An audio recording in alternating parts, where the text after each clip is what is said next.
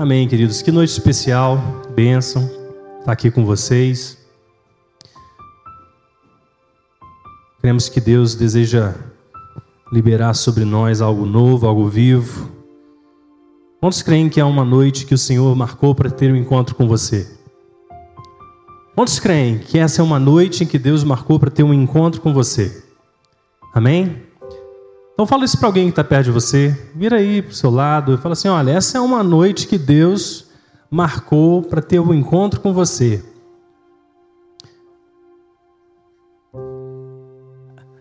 Por isso você tem que erguer suas expectativas à altura daquilo que Deus pode realizar, amém? Quantos estão entendendo? Deus sempre está pronto, amém? Nós que temos que nos preparar para esse encontro com o Pai. É, e hoje nós vemos a mesa da ceia, um tempo de comunhão, um tempo de alegria, um tempo que nós nos lembramos daquilo que Deus fez em nós e por nós. É uma noite de nos lembrarmos do sacrifício, nos lembrar daquilo que Ele ofereceu, daquele que ofereceu por nós, para que nós estivéssemos aqui, sabe, para que tivéssemos vida, vida em abundância.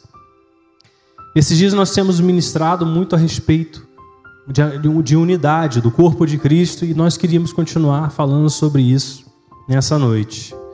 Né, nós temos falado sobre a importância de deixarmos o isolamento, deixarmos a distância e nos reunirmos como igreja, nos reunirmos como povo de Deus, não apenas aos domingos, mas nos grupos pequenos, onde nós desenvolvemos relacionamento. Porque quanto mais você se aproxima de um relacionamento forte, você também fica mais forte. E quanto mais distante de relacionamentos, maior é a chance de você fraquejar. É por isso que Deus estabeleceu a igreja como um corpo, um corpo interdependente, e depende uns dos outros para cumprir o seu, cumprir o seu propósito. E Ele mesmo, mesmo se colocou como cabeça desse corpo, dirigindo todas as coisas. Então, nós temos falado sobre esses ingredientes essenciais para uma experiência do corpo de Cristo como Deus planejou. Primeiro, haver um reconhecimento de que precisamos e necessitamos uns dos outros. É impossível você ter um relacionamento profundo no corpo de Cristo sem reconhecer a sua dependência de um ao outro, de nós estarmos aqui. Porque isolamento, como nós temos visto, não dá certo, amém? Ficar isolado não é a solução, não é o caminho. Então nós precisamos deixar isso, deixar o isolamento. A segunda coisa que nós temos visto, a importância para os relacionamentos, é o investimento que você precisa fazer para ter esse relacionamento mais profundo. Você precisa de tempo, você precisa de esforço, você precisa de disposição, porque sem esses, esses ingredientes você não vai conseguir desfrutar do relacionamento que Deus tem desejado para você. Flávia compartilhava na semana passada sobre as mudanças que Deus ele nos leva para mudanças e muitas vezes nós queremos a mudança, mas não queremos ser mudados. Né? E isso, todas as vezes que você se aproxima de alguém, isso envolve algum risco, não é verdade? E isso de alguma forma exige que você se arrisque um pouquinho, que você abra partes, partes da sua vida que talvez ninguém conheça. Né? Então existe algum risco, algum, um nível de risco. E toda mudança envolve o risco do desconforto. queria que você abrisse sua Bíblia comigo. 1 Coríntios capítulo 12, a partir do verso 14. Vamos estar lendo juntos isso aí.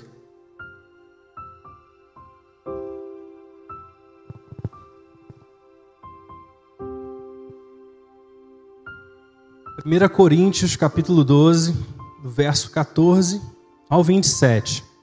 Gostaria que você prestasse bastante atenção nesse texto.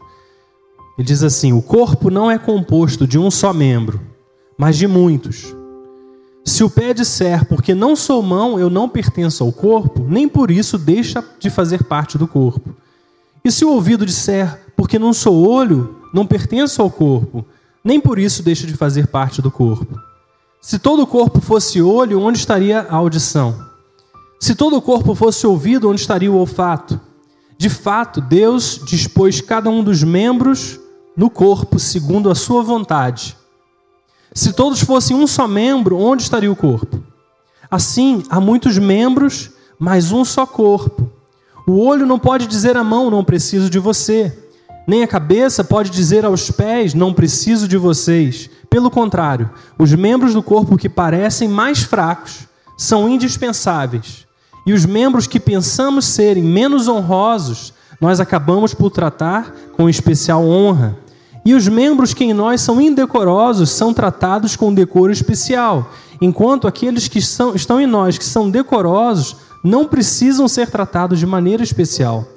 Mas olha o que a palavra de Deus diz agora. Mas Deus estruturou o corpo, dando honra aos membros que dela tinham falta, a fim de que não haja divisão no corpo, mas sim que todos os membros tenham igual cuidado uns pelos outros. Porque quando o membro sofre, todos os outros sofrem com ele. E quando o membro é honrado, todos os outros se alegram com ele. Ora, vocês são o corpo de Cristo, e cada um de vocês individualmente é membro desse corpo.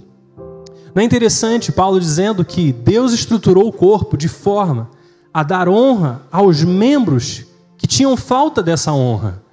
Ou seja, no corpo que nós temos, o corpo físico, existem alguns membros que a gente considera dispensável. Mas Deus decidiu estruturar o corpo de forma que seja dado maior honra a esses membros, de forma que todo o corpo seja tratado da mesma forma de forma que todos tenham o mesmo valor dentro do corpo de Cristo. E da mesma forma é o corpo de Cristo a igreja.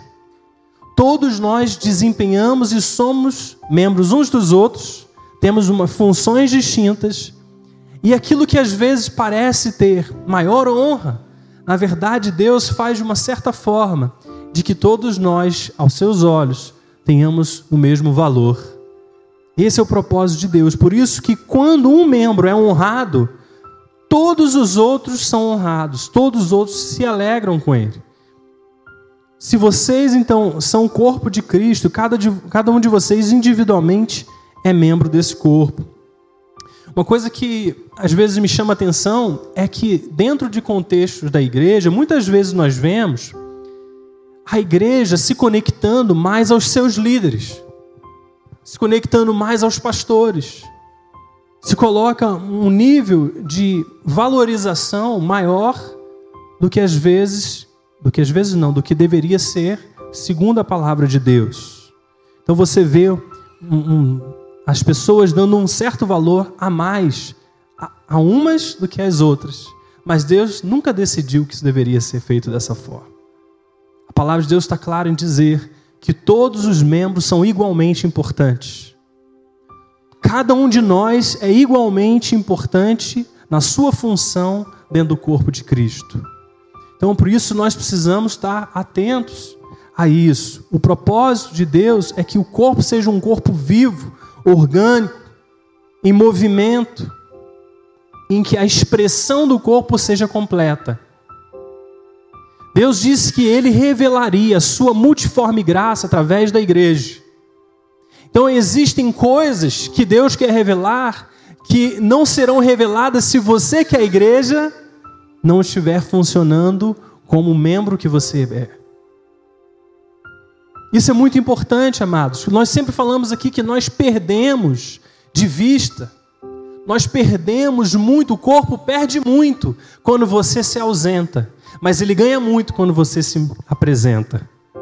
Amém? Quantos creem nisso?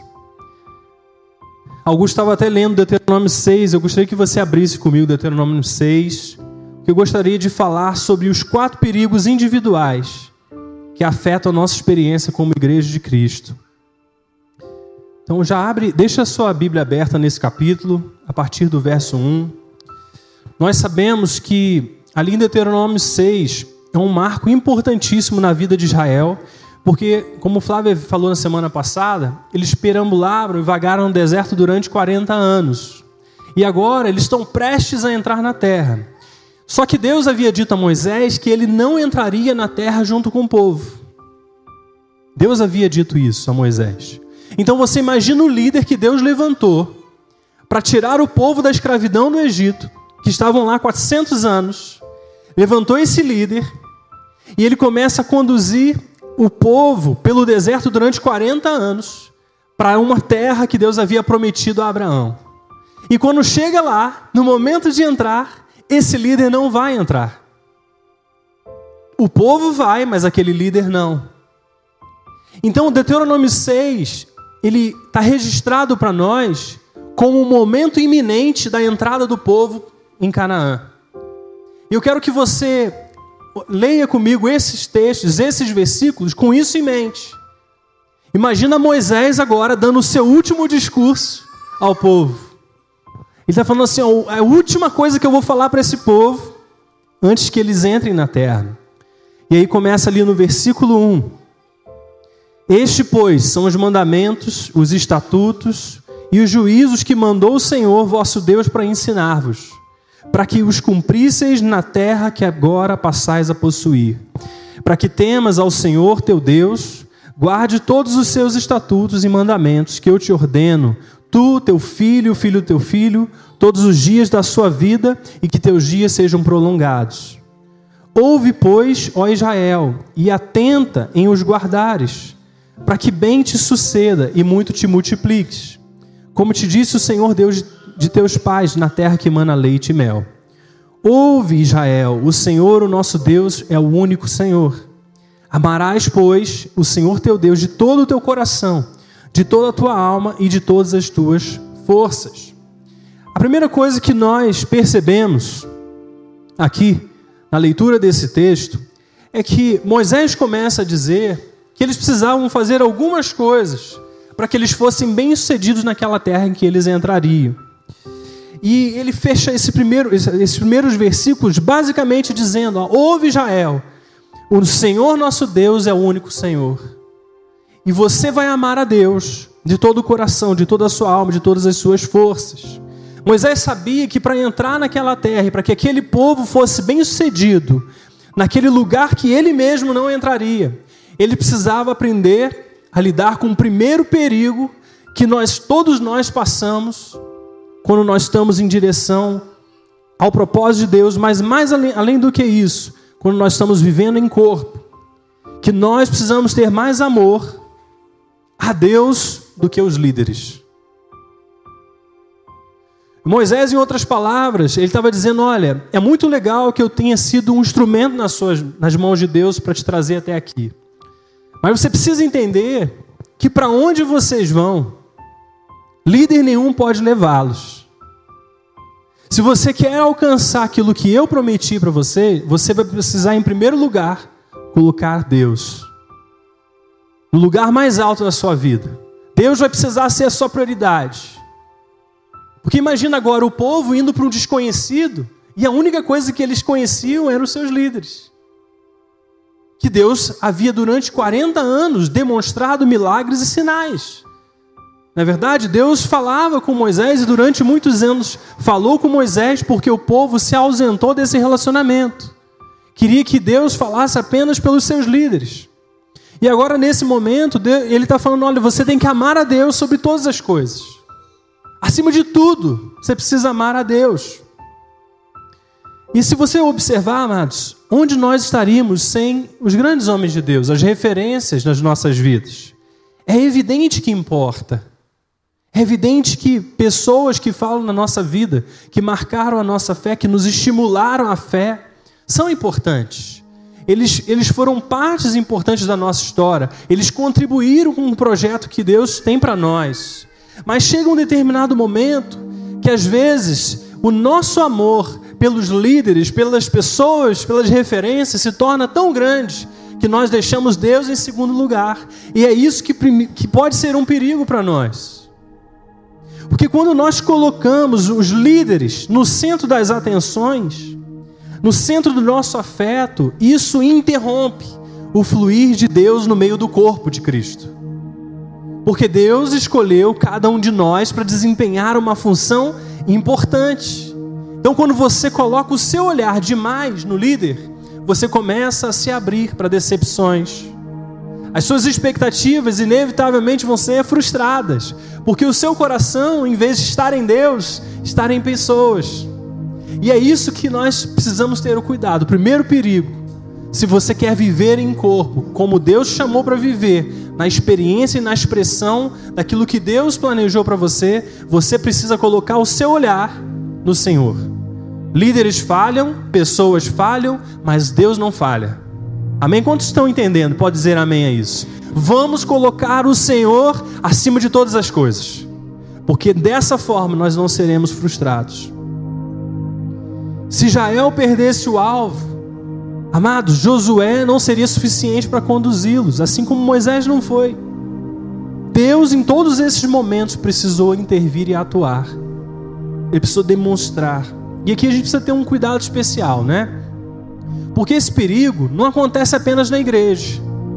Esse perigo acontece nas empresas, quando você tem líderes centralizadores que acham que o sucesso da, da empresa depende deles. Então você começa a enxergar pessoas assumindo um papel que nunca deveriam ter. E, e por consequência disso, os colaboradores, aqueles que contribuem diariamente para o bem-estar, para o sucesso da empresa, começam a ficar deslocados. Da mesma forma, isso acontece dentro dos relacionamentos familiares. Quando temos pais, por exemplo, homens, que querem ter a prioridade dentro dos seus lares, da sua casa. Ao invés de desejar servir, querem ser servidos. Né? E às vezes nesse relacionamento, senta à mesa, o pai precisa ser servido primeiro. Né? Quantos lembram essa imagem? né, da, da família mais tradicional, né, mais, mais antiga, digamos assim. Você vê maridos que no relacionamento, no trato com a mulher, precisam ter prioridade acima da esposa. E se esquecem que o padrão de Jesus para nós não nunca foi esse. Jesus primeiro disse que se alguém quer ser grande, ele tem que tomar a posição de servo. Ele precisa assumir a posição de servo. E quando a palavra de Deus fala sobre o relacionamento conjugal, ele também diz que a mulher deve ser submissa ao homem, mas o homem deve amar a mulher como Cristo amou a igreja e se entregou por ela. O padrão é muito alto, amados. Então, às vezes o que nós, na verdade, o que nós vemos é uma inversão disso. A honra nunca pode ser exigida ela precisa ser entregue, ela precisa ser doada. No seu lar, na sua casa, você vai escolher servir. E quando você é servido, é porque alguém escolheu te honrar nesse relacionamento. Então isso é muito importante, muito importante, para que nós entendamos que não existe líder acima, não existe pessoa acima do próprio Deus. Deus é aquele que vai unir a família, Deus é aquele que vai fazer os negócios prosperarem, Deus é aquele que vai cuidar dos relacionamentos de pais e filhos. Amados, vocês precisam entender uma coisa: quantas vezes nós, como pais, vendo os nossos filhos, e eles sabem que devem nos obedecer, eles sabem disso, porque o relacionamento nosso com eles é de instrução, é de ensino, é de disciplina. Mas a importância que existe quando os pais se colocam no mesmo nível dos filhos. E nesses momentos amam os filhos como uma entrega, com uma, uma atitude de servi-los, muitas vezes isso marca profundamente o coração deles. Quando, quando estávamos aqui na nossa ordenação, né, nós meninas estavam aqui e nós estávamos sendo honrados ali. Mas elas precisavam naquele momento saber que elas eram parte disso, daquilo que Deus estava fazendo na nossa vida. Elas são parte integrante, elas têm um valor único. E quando elas crescerem, elas vão se lembrar: papai e mamãe realmente amaram a minha vida. Então, pelo amor que eu recebo, eu posso também entregar. Amados, você só entrega aquilo que um dia você recebeu. Se você não for amado, você não tem como amar. E é isso que Cristo faz conosco. Ele diz: Olha, um novo mandamento vos dou, que vocês amei uns aos outros, como eu vos amei. O padrão do amor é baseado na entrega de Cristo. Ele foi e te amou a ponto de entregar sua vida por você, morreu naquela cruz. É por isso que você está aqui. Ele está dizendo: olha, se eu fiz isso por você, Agora eu quero que você também faça isso pelos outros. Você só entrega aquilo que você carrega. E muitos dos abusos que existem acontecem quando existem pessoas que exigem ser servidas ao invés de adotarem a postura de servir. Quando nós começamos a querer ser servidos em tudo, você já está errado. Você já tropeçou. Porque esse nunca foi o chamado de Deus para você. O chamado de Deus foi: se alguém quer ser grande no reino de Deus, precisa ser como servo. Esse é o coração de Deus para nós. E ele diz além disso assim: se eu que sou o Senhor fiz assim, então não tem nenhuma desculpa para nós fazermos diferente disso. Quantos estão entendendo? Amém? E o segundo perigo que aquele povo enfrentou foi fixar os olhos no interesse imediato, ao invés do objetivo final. Versículo 6, Deuteronômio 1. De Deuteronômio 6. Versículo 6: E essas palavras que hoje te ordeno estarão no teu coração, e as ensinarás a teus filhos, e delas falarás assentado em tua casa, e andando pelo caminho, e deitando-te e levantando-te. Também as atarás por sinal na sua mão, e te serão por frontais entre os teus olhos, e as escreverás nos umbrais da tua casa e nas tuas portas. Então perceba que agora Moisés, ele estava diante dos seus olhos o futuro daquela nação. Ele sabia que aquele povo iria enfrentar desafios, iria enfrentar grandes desafios na terra que Deus havia dado para eles. E ele dá um conselho sobre o seu futuro. Ele começa a dizer: Olha, vocês agora, vocês vão entrar nessa terra, mas preste atenção. Se você entrar nessa terra e sentar e relaxar, porque durante os últimos 40 anos você teve no deserto, então a, a, liga o alerta aí. Porque quando você entrar nessa terra, não é o momento de você sentar e relaxar.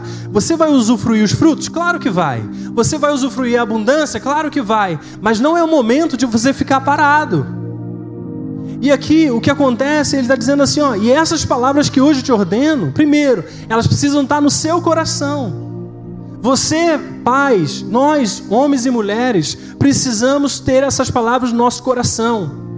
A primeira pessoa que precisa ser crente somos nós. Nós precisamos ser o verdadeiro exemplo dos nossos lares. Você precisa amar a Deus acima de todas as coisas. E depois ele continua dizendo: E essas palavras que hoje te ordeno vão estar no seu coração, e essas palavras você vai ensinar a seus filhos. Você vai estar sentado na sua casa, você vai estar andando pelo caminho, você vai estar se deitando, se levantando ensinando essas palavras. Você vai colocar nas suas mãos como sinal diante dos seus olhos, você vai escrever essas palavras nas suas portas, vai escrever nos umbrais da sua porta. Ou seja, dá para ficar parado ou não? Não dá. Amados, a palavra que Deus colocou no seu coração não tem condição de nós simplesmente sentarmos e relaxar. O trabalho que nós temos, a dedicação que nós temos, é escrever, é falar dessas palavras, é continuar meditando naquilo que Deus disse, nas promessas do Senhor, é continuar declarando as promessas dele sobre os nossos filhos, é falar para eles: olha, tá vendo isso aqui? É, isso é por causa disso, Deus está falando dessa forma. Hoje, minha filha me pediu para ler com ela o, o livro de Mateus, nós ela estava fazendo a devocional. E cada trechinho daquele ali que eu falava com ela, ela, papai, o que, que significa? É falar, amados. O que, que significa? É ensinar os seus filhos o tempo todo e todo o tempo. Amém? Quantos estão entendendo? Isso precisa estar diante de nós. E Moisés estava pensando exatamente isso. Olha, quando vocês entrarem no seu futuro, não se esqueça disso. Fale da palavra o tempo todo. Ame o Senhor o tempo todo. Fale sobre essas coisas. Isso precisa ser priorizado. E a nossa tendência, quando nós alcançamos promessas, vitórias, é de nos acomodar, não é verdade? Você luta um tempão e quando você alcança, você não dá aquela vontade né, de se assentar, cheguei, está tudo certo. Mas a mesma dedicação que te levou ali é a dedicação que vai te sustentar ali. Você não deve parar.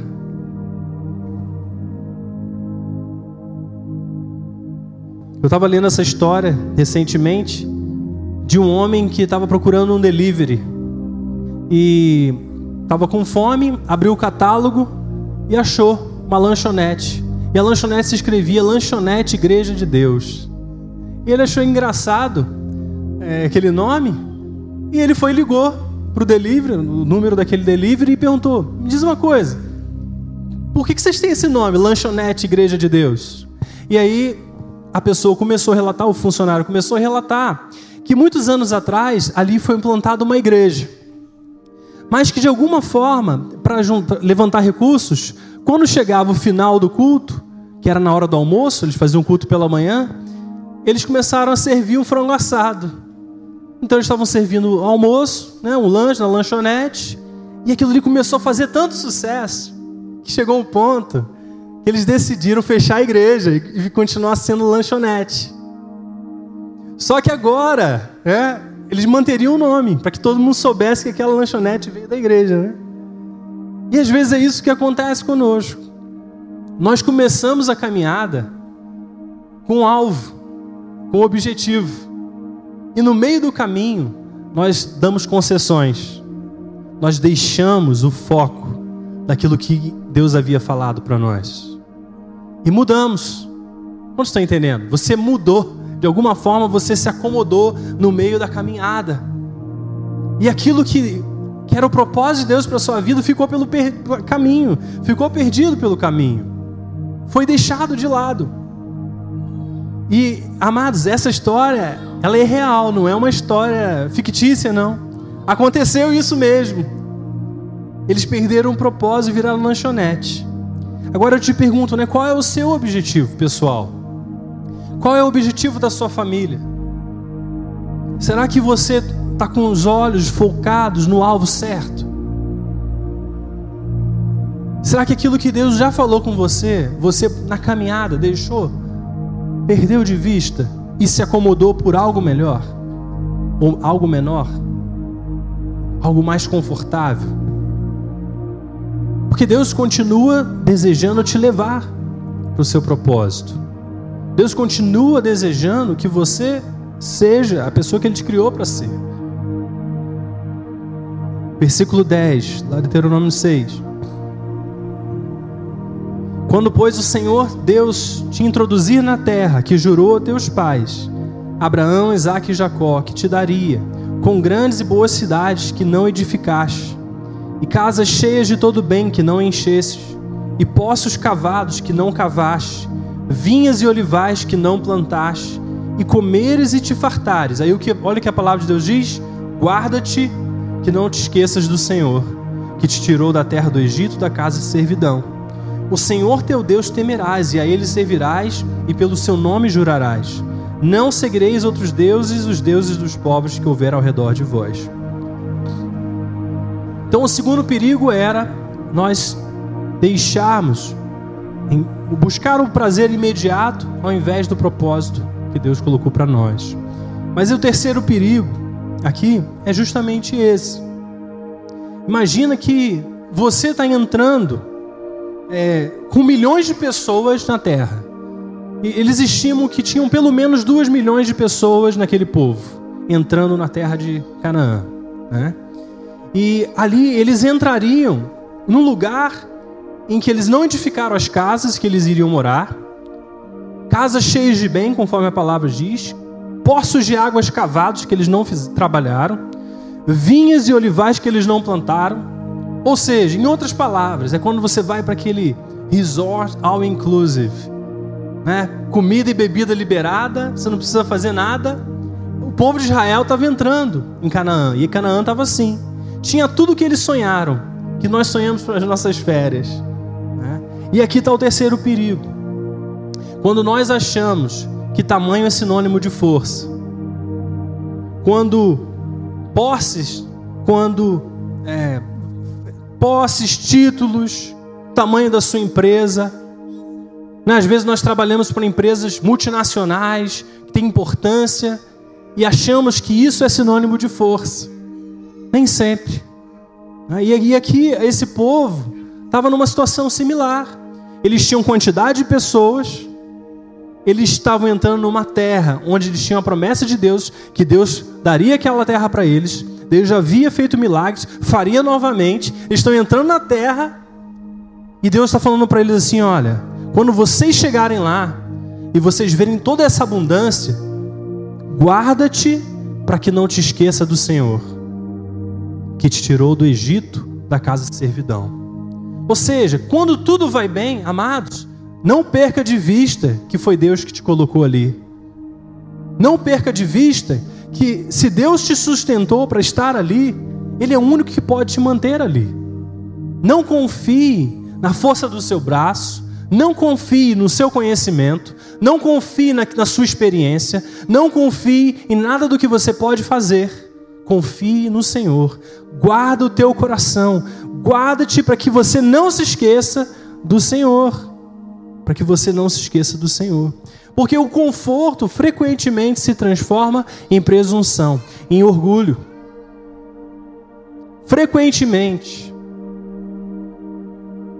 Antigamente, você tinha essa ideia, né? De que uma família com muitos filhos, quanto mais filhos, mais forte é a família. Mas isso também não é verdade. Isso também não é verdade. A força de uma família não vem da quantidade dos seus filhos, mas vem da união dos seus filhos. E da mesma forma, a força de uma igreja não está nos seus números, está na unidade entre os membros. Quantos estão entendendo? A força de uma igreja não se encontra na quantidade de membros, se encontra em como nós vivemos a igreja. Isso quer dizer que uma igreja grande ela pode não, ela não pode ser forte? Claro que pode, desde que continue unida, desde que continue desenvolvendo relacionamentos, desde que continue amando uns aos outros, dando prioridade a isso. E esse é o desafio: manter-nos unidos e interessados enquanto estamos no conforto, enquanto estamos esperando ou vivenciando o melhor. Quando nós estamos na melhor fase das nossas vidas, nesses momentos, existe um alerta para nós, e esse é um perigo. E finalmente, o quarto e último perigo que nós vemos aqui é viver na glória do passado. Existe um ditado, somente quem gosta de futebol, né, que quem vive de passado é museu. E aqui o povo também tinha esse desafio: viver no passado. Eles passaram isso no deserto quando tentavam se lembrar das comidas do Egito e queriam voltar para trás mas também, durante o deserto, eles viram que grandes intervenções de Deus. E agora, quando eles estão entrando na terra, eles foram provados na sua confiança a Deus mais uma vez. Quando houve o relato de que haviam gigantes, dez daqueles espias que foram enviados para checar a terra voltaram incrédulos. Olha, a terra realmente é boa, mas existem gigantes lá. Então você percebe o que? Que às vezes, se nós estamos vivendo no passado, nós perdemos de vista que o Deus que fez algo no passado pode continuar fazendo hoje. Olha o que Josué 1,9 diz: Não te mandei eu? Seja forte e corajoso, não temas e nem te espantes, porque o Senhor teu Deus é contigo por onde quer que andares. E quantos conhecem esse texto? Né? O Senhor Deus é contigo por onde quer que andares. Imagina Josué, que estava ali sempre na tenda com Moisés, vivendo a presença de Deus descer sobre a tenda, falando com Deus face a face, e agora prestes a entrar na terra, ele diz: Deus diz para ele: Olha, seja forte, seja corajoso, não tema nem te espante, porque o Senhor teu Deus, ele vai ser contigo por onde quer que você for. E às vezes a igreja, ela se torna um museu ela levanta monumentos, mas esquece de ser um movimento. Porque aquilo que Deus fez um dia, Ele quer continuar fazendo. Sabe quantos de nós, às vezes, não estamos presos a estações passadas da nossa vida, coisas maravilhosas que nós vivemos, e agora olhamos para o presente sem esperança de que isso seja ainda melhor? Quantos já passaram por isso, amados? O trabalho maravilhoso que um dia eu tive, sabe, a casa que eu tive, o carro que eu tive, as situações que eu tive. Quando nós nos reuníamos antigamente, quando eu era jovem eu fazia isso. E a gente começa a viver a glória do passado, sem esquecer que Deus tem glória ainda maior para nós, para experimentarmos como igreja. Deus tem coisas ainda superiores para nós. Amados, Deus, Ele não parou de ser Deus. Deus continua operando e atuando. E se Deus está aqui com Josué, olha, Deus será contigo por onde quer que você vai andar. Se você vai andar para a esquerda, eu vou estar lá. Se você for para a direita, eu vou estar lá. O que torna a vida boa não são as coisas, mas é a presença de Deus. A presença de Deus é que faz a diferença. Então, essa é uma lembrança para nós. Se você deseja viver aquilo que Deus tem para você, não viva no passado, viva do presente. Amém, amados? Seja forte e corajoso. A sua nova estação vai ser melhor que a anterior. Nós cremos nisso. Então nós vimos esses quatro perigos. Quando nós temos mais amor pelos líderes do que por Deus, então nós perdemos de vista nosso papel no corpo. Segunda coisa, quando nós fixamos a nossa vida naquilo que é imediato e esquecemos do propósito de Deus. Terceiro perigo, achar que tamanho é sinônimo de força. E quarto perigo, viver na glória do passado. Eu creio que nós realizamos o nosso papel no corpo quando nós amamos a Deus sobre todas as coisas. Esse é o primeiro princípio. Isso precisa ser uma prioridade para nós. Amar a Deus sobre todas as coisas e sobre todas as pessoas. Você cumpre o seu papel no corpo quando você não pensa somente no conforto imediato, mas na saúde do corpo. Ou seja, você sabe que você é um membro indispensável, indispensável dentro do propósito de Deus.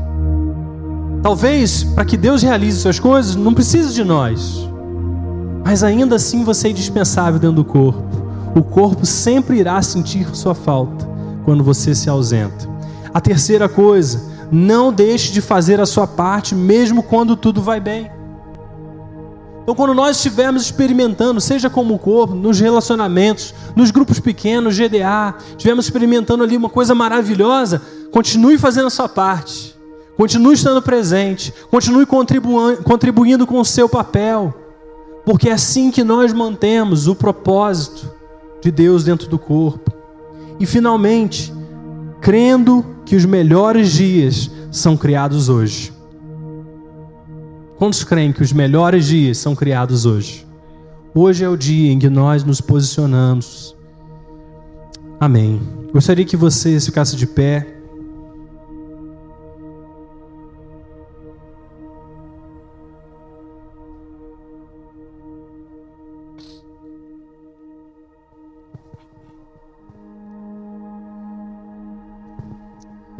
Nessa noite nós estamos nos aproximando do altar do Senhor e nós já chegamos a esse altar com confiança naquilo que Ele fez por nós, amém? Pelos méritos dele. Você está aqui por causa dele, vivemos por causa dele e vivemos para Ele, amém?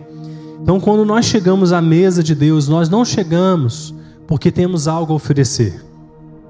Nós chegamos porque recebemos o que ele ofereceu. Amém? Então, quando você se coloca para participar da ceia, você se coloca para estar em comunhão, se lembrando daquilo que ele fez pela sua vida. Você se lembra de como ele curou a sua vergonha, de como ele te perdoou os pecados, de como ele te reconciliou com o Pai. E dessa forma que a gente se achega à mesa de Deus por causa dele. Amém? E Lucas capítulo 22, no verso 19, diz que Deus, na noite que foi traído, tomando o pão, ele deu graças, partiu, deu aos seus discípulos e disse: Isso é o meu corpo dado em favor de vocês. Façam isso em memória de mim. Amados, Jesus está dizendo aqui que o partir do pão, o corpo dele foi dado em favor de quem? Nós. O favor de Deus foi dado a nós. Quantos favorecidos aqui nós temos nessa noite? Quantos, quantos altamente favorecidos nós temos aqui nessa noite. Amém? Você foi favorecido com o amor de Deus. Esse é o meu corpo dado em favor de vocês. E por causa disso, façam isso em minha memória. Porque nós fomos favorecidos pelo corpo de Cristo. Nós estamos nos reunindo aqui nessa noite para fazer em memória dele. Amém? E continua dizendo, da mesma forma, depois da ceia, tomou o cálice, dizendo: Esse cálice é a nova aliança no meu sangue, derramado em favor de vocês. Novamente, derramado em favor de quem? Nós. Nós fomos favorecidos por esse sangue derramado para termos acesso a essa nova aliança em Cristo. Amados, cada um de nós, pelo amor de Cristo, foi altamente favorecido. Altamente favorecido. Então, quando nós chegarmos nessa noite aqui à mesa, eu quero que você se lembre, você se recorde de que você está chegando à mesa porque você foi favorecido. Porque você ganhou um privilégio de estar na presença de Deus. De lembrar do sacrifício. Então, quem deve participar da mesa? Aquele que participa do corpo. Né? Então, se você tem comunhão, aliança com o corpo de Cristo, se você entregou sua vida a Jesus, se você assumiu o compromisso né, de se batizar, de estar seguindo né, o caminho de Cristo, você pode, você é convidado a participar da mesa. Se você ainda não tomou essa decisão, se você não tem certeza, se ainda está em dúvida, é importante que você deixe por enquanto, até que haja essa convicção, essa determinação de seguir. Porque dessa forma, nós sabemos que aquilo que nós estamos fazendo aqui, hoje, nessa noite, é uma celebração de uma aliança que nós assumimos com Cristo, porque Ele nos deu essa aliança primeiro. Amém? Então vamos fechar os nossos olhos. Queria chamar Diana e Pedro aqui para você chegar, por gentileza. Feche seus olhos, vamos orar. Tudo aquilo que o Senhor falou ao teu coração nessa noite. Nós queremos ser corpo de Cristo, corpo que verdadeiramente anda, Senhor, nos teus caminhos.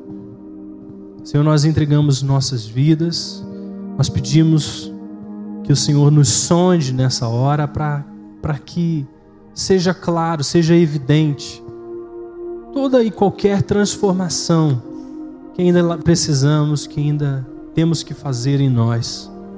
Deus, e ao mesmo tempo nós te louvamos pela Sua provisão, por aquilo que Cristo fez naquela cruz por nós, sabe, pelo, pela morte de Cristo. Jesus, nós te louvamos nessa noite, nós nos rendemos a Ti, nós te louvamos, te agradecemos pelo Seu sacrifício. Senhor, nós reconhecemos que se não fosse o Senhor, nós não seríamos o corpo que hoje somos. Mas além disso, cremos que é o seu projeto para nós, que venhamos vivenciar a plenitude desse corpo. Nós não queremos viver 50%, nós não queremos viver 30%, nós queremos viver 100% desse projeto, para que a sua glória, a sua sabedoria seja manifestada em toda a terra, através de nós, através da igreja. Senhor, nós te louvamos porque essa é uma obra que somente o Senhor pode fazer em nós. Pai, qual o som dos nossos corações agora, Deus? Remove, Pai, toda dúvida, toda incredulidade. Remove, Senhor, do meio de nós. Pai, tudo aquilo que impede, que limita a ação do Teu Espírito Santo. Pai, gera em nós um novo compromisso, gera em nós uma nova determinação, para que possamos amar o Senhor acima de tudo, Senhor, acima de todas as coisas, acima de todas as pessoas, que o Senhor se torne a nossa prioridade, buscando primeiro o reino de Deus, Senhor, e a sua justiça, e crendo que todas as outras coisas vão ser acrescentadas. Mas, Senhor, além disso, Que a gente não venha pensar somente no nosso conforto, no conforto imediato, mas venhamos a nos unir como o corpo de Cristo todos os dias, todas as semanas, sabe, perseverando na comunhão, Senhor, perseverando no louvor, nas orações, de forma que tenhamos tudo em comum entre nós. Além disso, Pai, que venhamos a fazer a nossa parte, mesmo quando tudo vai bem, que aí seja o momento em que de darmos o nosso melhor. Sabe, quando tudo vai bem, para que possamos sustentar aquilo que o Senhor iniciou. Deus, e além disso, que venhamos ter uma atitude de fé, crendo que os melhores dias são criados hoje. Deus, consagramos a nossa vida no Senhor a essa, a essa hora.